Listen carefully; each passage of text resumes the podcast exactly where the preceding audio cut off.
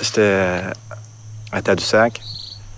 Puis à un moment donné, je vois un oiseau qui arrive, euh, qui se pose euh, dans un arbre. C'est un tir en gris, c'est une sorte de moucherolle euh, des Antilles que j'avais jamais vu de ma vie. J'avais les mains qui tremblaient, puis je, je comprenais pas trop le, mon trop plein d'émotions. Puis à un moment donné, j'ai fait OK, je pense, j'ai envie de pleurer. J'ai comme laissé. j'ai laissé ça aller. Puis je me rappelle que j'alternais entre rire et pleurer parce que je trouvais ça drôle de pleurer à cause d'un oiseau. Et mais en même temps, ça montre le degré d'implication émotive qu'il peut y avoir là-dedans dans, dans, le cadre de ma vie. Mais... Tu te rappelles-tu de la date? Oui, c'est le 16 octobre 2013. Lui, c'est Samuel Deneau. Il est observateur, ornithologue, véritable passionné des oiseaux. Sam, il est bien quand il dort, et cette saison, on va aller à la rencontre de gens comme lui qui ont des histoires à raconter et une connexion unique à la nature. Aujourd'hui, avec Sam, on va explorer la nature à travers son regard de birder. Ça, c'est ce qu'on appelle quelqu'un qui tripe vraiment sur les oiseaux. Je m'appelle Élise Legault et on s'en va quelque part dehors. On est dimanche matin. Je suis chez moi. Sam s'en vient me chercher dans 20 minutes et je sais pas comment m'habiller. J'étais nerveuse parce que dans ma tête, l'observation d'oiseaux, ça se faisait avec une veste pleine de poches et des pantalons kaki qui se transforment aussi en shorts. Non. Non. Quand Sam s'est pointé, il était le plus loin possible du stéréotype que je m'étais créé dans ma tête. Il était jeune, en jeans et en souliers bien normal. C'est donc en mettant toutes mes idées préconçues de côté qu'on a pris la 40 et qu'on s'est rendu au parc nature de l'île Bizarre. Une fois arrivé au parc, ça n'a pas pris deux minutes que j'avais déjà perdu Sam aux oiseaux. Le temps que ça a pris pour que je ferme la porte du char, il avait disparu. Je l'ai retrouvé, il était la forêt. Il regardait directement dans le bois et c'est seulement quand je l'ai entendu que j'ai compris ce qu'il faisait. Le niveau de réponse varie euh, un peu d'une fois à l'autre. Normalement, il répondrait. Ben, des fois, il se pite vers moi carrément. Il a l'air un peu indifférent.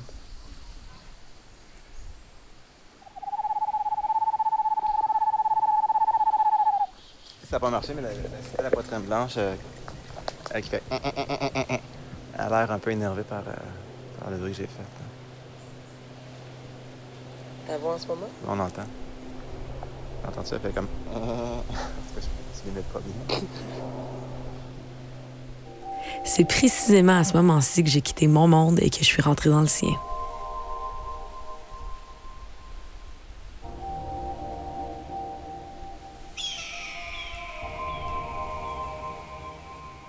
Mon premier contact avec un oiseau qui, euh, qui, qui, a éveillé quelque chose, c'était euh, de voir un nid de pluvier qui le dire. C'est un oiseau qui fait son nid au sol, puis euh, les œufs sont achetés.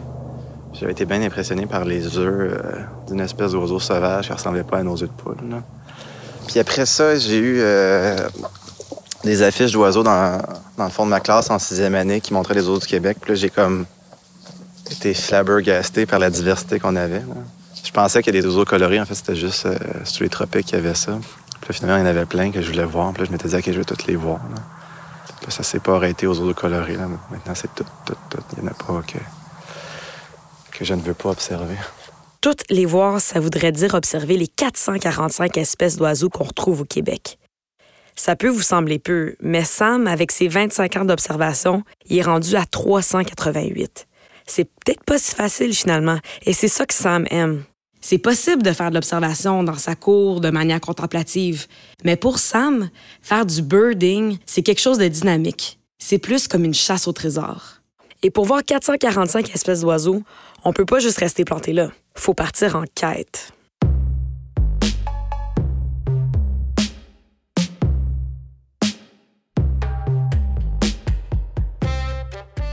Plus j'y pense, plus j'ai l'impression que l'observation d'oiseaux, c'est comme une grosse game de Pokémon. Il y a les oiseaux entrée de gamme, les ratatas de ce monde, comme les pigeons et les merles d'Amérique. Mais le Mewtwo, le saint graal pour les observateurs d'oiseaux, c'est de voir les espèces rares. Et c'est là que la game devient vraiment intéressante. Pour être un bon birder, faut que tu sois capable de distinguer une espèce d'oiseau à une autre par ses moindres subtilités. Par exemple, si tu dis que tu as vu un bécasso d'Alaska, ça, c'est un oiseau rare. Mais qu'en fait, c'était un bécasso semi-palmé, lui, pas tant, ta crédibilité vient de prendre un méchant coup. Et c'est le cas depuis longtemps, même qu'avant les caméras numériques, il n'y avait qu'une seule manière de prouver que tu avais vu un oiseau. Au 19e siècle, jusque dans les années 50, on avait des, bonnes archives parce que la façon de pratiquer l'oiseau ontologique, c'était en tuant les oiseaux. Ça peut avoir l'air un peu euh, incompréhensible aujourd'hui, mais euh, à l'époque, c'était de la chasse. C'était de la chasse, mais c'était vraiment pour identifier l'oiseau. Un des livres d'oiseaux les plus connus, qui est le livre euh, des oiseaux de Dubon, même qui est, en vente aux enchères maintenant, je pense à 8 millions. L'original, c'est des, des, peintures qui a été le premier livre euh, d'identification des oiseaux d'Amérique du Nord. Euh, Audubon et a tué chacun des oiseaux qu'il a dessiné après ça. Il y avait le spécimen après, puis il le dessinait.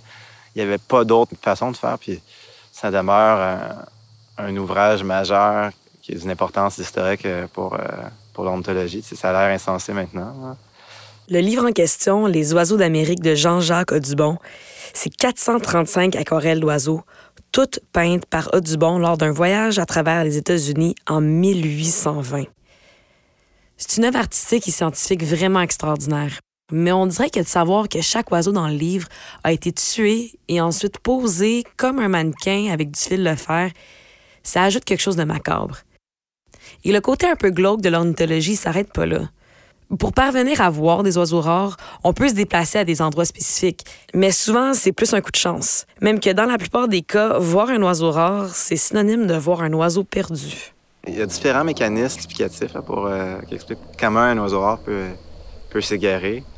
Évidemment, il y a, la météo, il, est souvent pour quelque chose, mais pas... Euh, ça n'a pas besoin tout le temps d'être une tempête. Ça peut être des vents dominants. Euh, puis souvent aussi, c'est euh, un oiseau qui va être désorienté.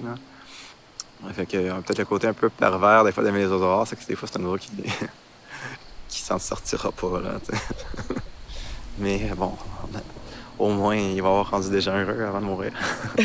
On va voir ça de même. Dites-vous donc que si jamais vous voyez un oiseau rare, cet oiseau va sans doute mourir.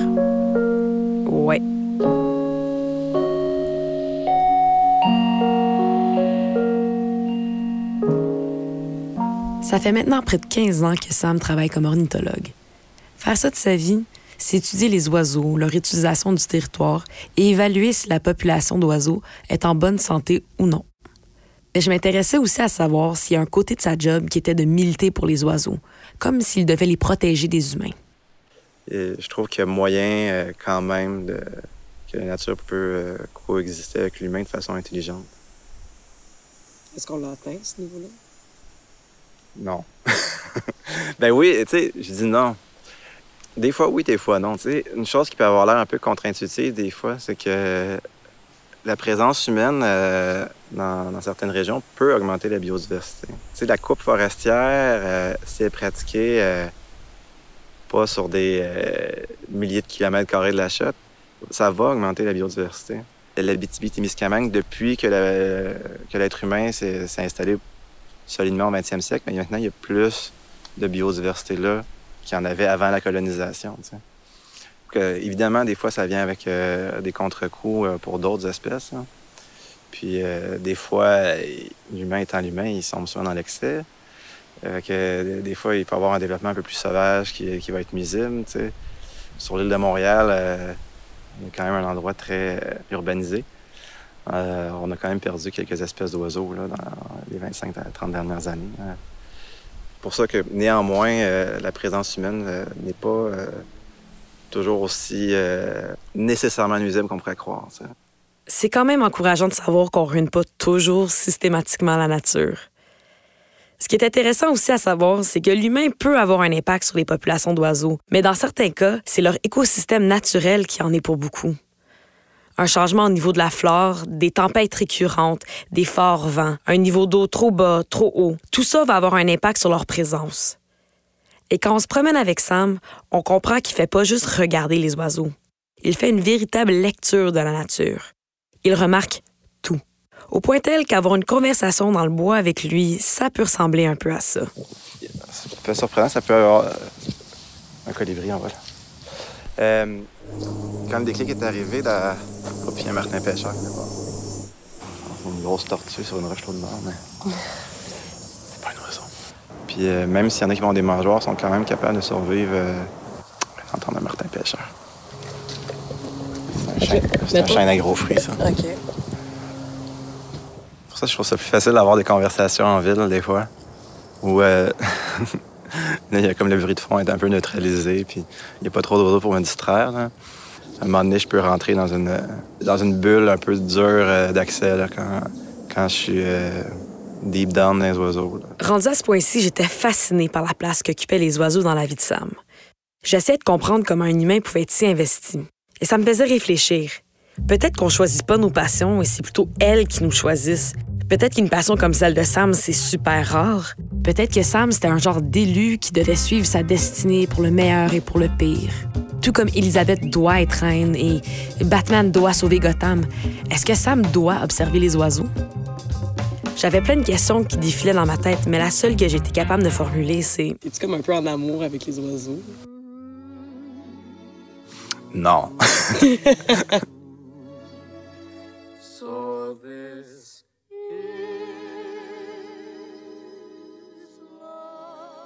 J'ai pas la prétention de communiquer avec les oiseaux et de ne faire qu'un avec eux. là. Je suis un témoin, puis je te dirais même que j'ai conscience que les oiseaux, s'en sacent de moi. Mais je trouve ça amusant en même temps, euh, cet intérêt non mutuel qu'on a l'un pour l'autre. À un moment donné, j'étais dans une petite municipalité à l'est de Tadoussac qui s'appelle Longue-Rive. Je vois euh, un jeune pillard à tête blanche euh, qui est posé sur une souche sur le bord de l'eau. Puis à un moment donné, je vois qu'au lieu de s'envoler, il saute par terre. Je dis, OK, il est pas capable de voler. Ben, il doit être blessé, je vais, aller le pogner. Mais tiens, un pillard, c'est plus que six pieds d'envergure là, C'est gros. là, Puis ça a des grosses serres, euh, peut casser des os. J'ai réussi à le pogner, puis là, je l'ai dans les mains, puis je dis, OK, qu'est-ce que je fais avec euh, maintenant? je m'en vais cogner à une porte. euh, je demande à un monsieur, j'ai dit, avez-vous une boîte pour mettre ça? Je le mets dans la boîte, en roulant euh, vers Tadoussac. Je le vois qu'il bouge dans la boîte. Puis à un moment la boîte. Là, je regarde dans mon rétroviseur, puis là, je vois un pillard à tête blanche avec les ailes grandes ouvertes qui touche à chacune de mes portières, avec son regard qui a l'air pas content. Je stationne dans l'accotement, puis là, je me rappelle, je le vois à travers la fenêtre, puis là, j'avais le cœur qui débattait. Je disais, OK, là, j'ai peur d'un oiseau en ce moment. À sa place, j'aurais eu peur aussi. Le pigard à tête blanche, si vous le replacez pas, c'est l'oiseau emblématique des États-Unis, le bald eagle. J'avais juste envie de le prendre, de le, de le lancer dans le fossé, de dire, ah, débrouille-toi, laisse-en faire.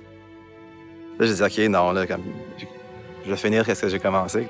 Je prends le pillard, je le mets dans mon coffre à la place.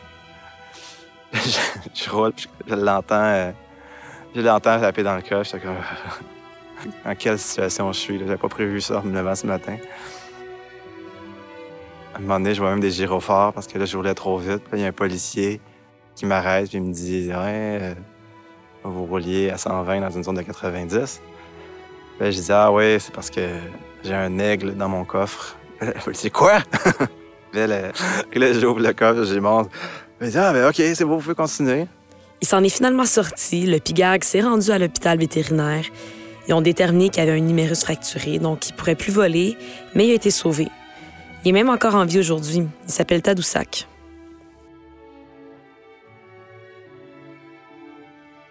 Ça, ça- ça me fait sourire, justement. j'ai- Je pourrais me raconter des histoires en disant Ah, j'ai eu un moment de communion avec. Non, non, il tripait pas que, que je le prenne et je le mette dans mon corps. C'est- de même, c'est bien correct que ce soit comme ça aussi. Après un avant-midi dans le bois et un oiseau observé à mon actif, faut croire que l'observation d'oiseaux, c'est comme la pêche, faut pas que t'aies trop d'attente. On a quitté le parc. On roulait sur le boulevard, on parlait pas d'oiseaux, quand Sam s'est arrêté subitement. Je pense qu'il y a de la migration de place. Alors, on va le perdre. C'est un pillard à tête blanche adulte qui est en migration en haute altitude. Ouais, fait que là, je vais te dire qu'on est arrêté au bord de la route. Des fois, ça m'arrive d'observer des oiseaux à des endroits un peu plus urbains et moins nature. Il y a des, endroits même un peu plus euh, trash. Je suis déjà observé des oiseaux dans des dépotoirs. Même une des places que j'aime bien aller, c'est dans des étangs d'épuration d'eau usée. Parce que les eaux en surcharge organique, ça crée une production euh, d'invertébrés puis d'arthropodes. Il va y avoir euh, plein de larves de chironomides qui sont un petit insecte. Il y a tellement une source de nourriture importante là-dedans qu'il va y avoir des eaux des fois qu'on ne trouve pas ailleurs. C'est vraiment pas l'endroit le plus euh, sexy et romantique de, la Terre, mais il, va y avoir des espèces d'oiseaux rares. Mettons que j'étais contente que Sam m'amène faire de l'observation d'oiseaux dans un parc et non un dépotoir. Mais je dois avouer que de s'arrêter comme ça sur le bord de la route, sous le regard plein de jugement des passants, j'ai eu l'impression de vivre une vraie expérience de birding. Et c'est ça la beauté de l'observation d'oiseaux, c'est qu'elle peut se pratiquer partout. Dès qu'il y a des espaces un peu sauvages, euh, il y a moyen de faire d'observation d'oiseaux de qualité dans une grande ville. Ce qui est quand même intéressant pour un loisir euh, basé sur la nature. On pourrait croire qu'il faut s'éloigner de la ville, mais absolument pas. Une connexion à la nature qui se vit autant en ville qu'en région, c'est peu commun. Et dans un monde où on cherche de plus en plus à profiter du monde naturel, je serais pas surprise si on se mettait à avoir plus d'observateurs d'oiseaux. Sam en serait sans doute ravi parce qu'il pourrait se mettre à dire I was birding before it was cool.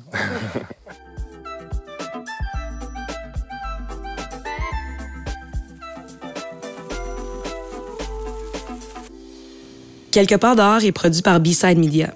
Si vous avez aimé ce que vous avez entendu, abonnez-vous à l'émission. Il y a plein d'autres belles histoires qui s'en viennent.